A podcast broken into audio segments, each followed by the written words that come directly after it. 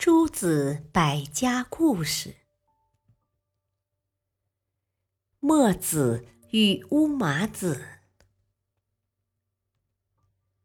墨子是战国初期宋国人，墨家学派的创始人。墨子反对战争，主张以仁爱治理天下。但是有个叫乌马子的人，很不赞同墨子的学说。有一天，乌马子找到墨子，不怀好意地说：“你兼爱天下，却并没有为天下百姓带来什么好处。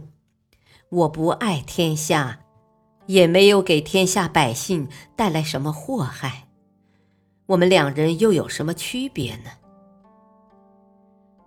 墨子说：“有一座房屋着火了。”两个路过的人看见后，一个想捧水浇灭火，一个想拿柴火使火烧得更旺，而两个人都还没有行动。你更赞同谁的做法？乌马子回答说：“我当然赞同那个想捧水救火的人。可是这和我的问题有什么关系呢？”墨子说。我也赞同我兼爱天下的用意，反对你不爱天下的用意。乌马子不肯服输，接着说：“你做好事不求回报，人们看见了不会帮助你，鬼看见了不会使你变得富有，然而你却坚持要那样做。”难道是患上疯病了吗？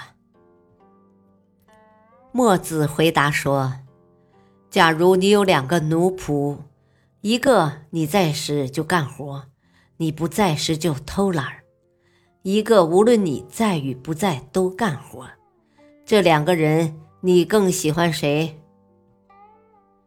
乌马子说：“我当然喜欢那个无论什么时候都干活的家仆了。”墨子说：“既然这样，我也喜欢有疯病的人。”乌马子终于无话可说，灰溜溜的走了。感谢收听，下期播讲墨子破云梯。敬请收听，再会。